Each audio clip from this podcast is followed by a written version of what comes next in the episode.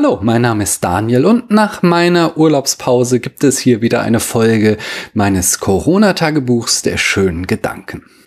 Als Wiedereinstieg lohnt sich ein Blick ins illustrierte Buch der schlechten Argumente und dort finde ich das Nichtwissen, das sich als Beweis ausgibt. Das illustrierte Buch der schlechten Argumente zitiert hierzu ein Beispiel von Carl Sagan, das dieser anführt für Menschen, die versuchen, Nichtwissen als Beweis vorzutragen. Es gibt keine überzeugenden Beweise dafür, dass die Erde nicht von UFOs besucht wird. Also muss es UFOs geben. Eine Aussage wird also als wahr akzeptiert, weil es keinen Beweis dafür gibt, dass es sich nicht so verhält. Die Nichtexistenz eines Beweises wird als der Beweis der Nichtexistenz gewertet. Das ist ein Argument, das häufig in esoterischen und verschwörungstheoretischen Kreisen verwendet wird und ebenso häufig wird dafür das lyrische Hamlet-Zitat verwendet. Es gibt mehr Dinge im Himmel und auf Erden, als eure Schulweisheit sich träumt.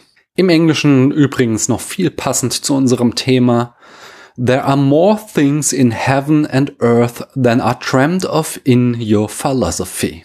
Das Zitat ist erst einmal wahr. Es ist die Konsequenz aus 2500 Jahren Philosophiegeschichte, dass die menschliche Erkenntnisfähigkeit begrenzt ist. Aber aus der Tatsache, dass es in der Welt Dinge gibt, die wir nicht erkennen können, folgt nicht, dass genau der eine Fakt, den du vertrittst, auch wahr ist. Die entscheidende Frage ist, wer in der Beweislast ist, wenn du sagst, es gibt keine überzeugenden Beweise dafür, dass die Erde nicht von UFOs besucht wird, also muss es UFOs geben. Auf den ersten Blick wirkt das wie ein Konflikt zwischen Verifikationismus und Falsifikationismus. Das war ein wissenschaftstheoretischer Streit zu Beginn des 20. Jahrhunderts. Berühmter Vertreter für den Verifikationismus war der Wiener Kreis. Seine wissenschaftstheoretische Position lautete grob verkürzt, Wissenschaft besteht darin, eine Hypothese aufzustellen und diese durch Beobachtungen zu belegen. Wichtig dabei ist, dass die Beobachtungen wiederholbar sind. Der UFO-Jünger müsste also induktiv beweisen, dass es UFOs gibt. Vertritt man einen strengen Verifikationismus oder Positivismus, wie er auch genannt wird, handelt man sich natürlich das Induktionsproblem ein, das ich in Folge 25 dieses Tagebuchs schon einmal besprochen habe, als ich mich mit Verallgemeinerungen beschäftigt habe. Folgerichtig antworteten Karl Popper und der kritische Rationalismus daraus mit dem Falsifikationismus. Demzufolge versuche ich nicht länger eine Hypothese zu belegen, ich versuche sie zu widerlegen und sie gilt so lange als wahr, wie mir das nicht gelungen ist. Das scheint dem Argument des UFO-Lovers zu entsprechen.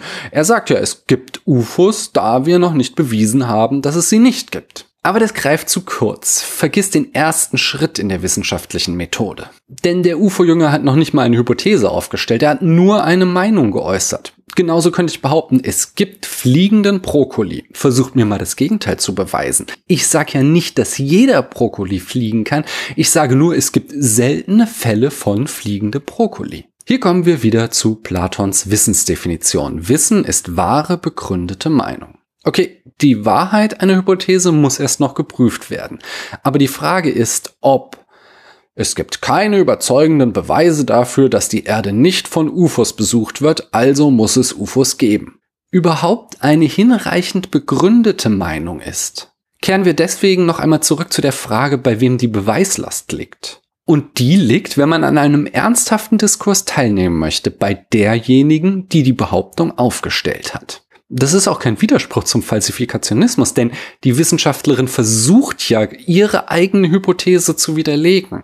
Sie behauptet nicht einfach irgendwas und sagt, widerlegt ihr mir das. Sie versucht es eben wirklich. Entsprechend ist eine einfache Behauptung ohne Begründung überhaupt kein gültiger Zug im Spiel der Debatte. In Übergewissheit fragt sich Wittgenstein, welchen Fakten wir uns gewiss sein können. Denn traditionell haben skeptische Philosophen an allem gezweifelt, was nicht schneller rennen konnte als Tom Cruise in einem der Mission Impossible Filme. Wittgenstein kommt zu dem Schluss, dass ein solcher Zweifel an vielfach belegtem Wissen ohne eine Begründung zu liefern ein Bruch der Regeln des Sprachspiels ist. Sein schönes Beispiel, mit dem er sich übrigens auf G.E. Moores Beweis der Außenwelt bezieht, lautet, wie kann ich jemanden vom Gegenteil überzeugen, der sagt, ich weiß nicht, ob meine Hände existieren? Wittgensteins Antwort, sieh näher hin. Es ist nicht sinnvoll, an klaren Fakten zu zweifeln. Es ist ein Bruch der Regeln des Sprachspiels. In den philosophischen Untersuchen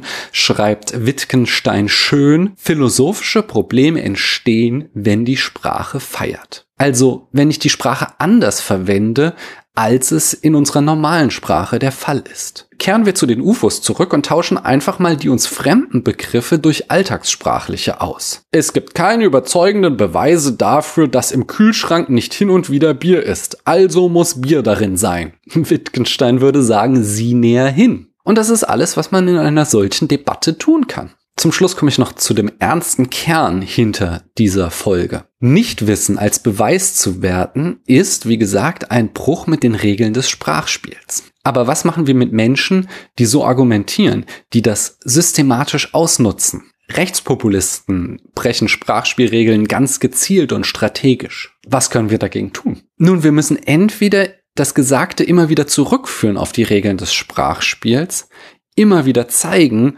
wo diese gebrochen wurden und warum die bloß rausgekotzte Meinung kein legitimer Beitrag zur Debatte ist. Doch wenn uns das nicht weiterführt, weil eben unser Opponent strategisch die Regeln des Sprachspiels bricht, dann müssen wir so handeln, wie es Aristoteles mit Menschen tut, die den Satz vom Widerspruch nicht akzeptieren wollen. Aristoteles sagt, wenn du zugleich behauptest, dass etwas ist und nicht ist, dann hast du eigentlich gar nichts gesagt und bist quasi nur eine Pflanze. Wenn ihr übrigens weitere schöne Beispiele für Menschen sehen wollt, die Nichtwissen als Argument einsetzen, dann schaut mal bei meinem Atlantis-Video vorbei, da tummeln die sich in den Kommentaren.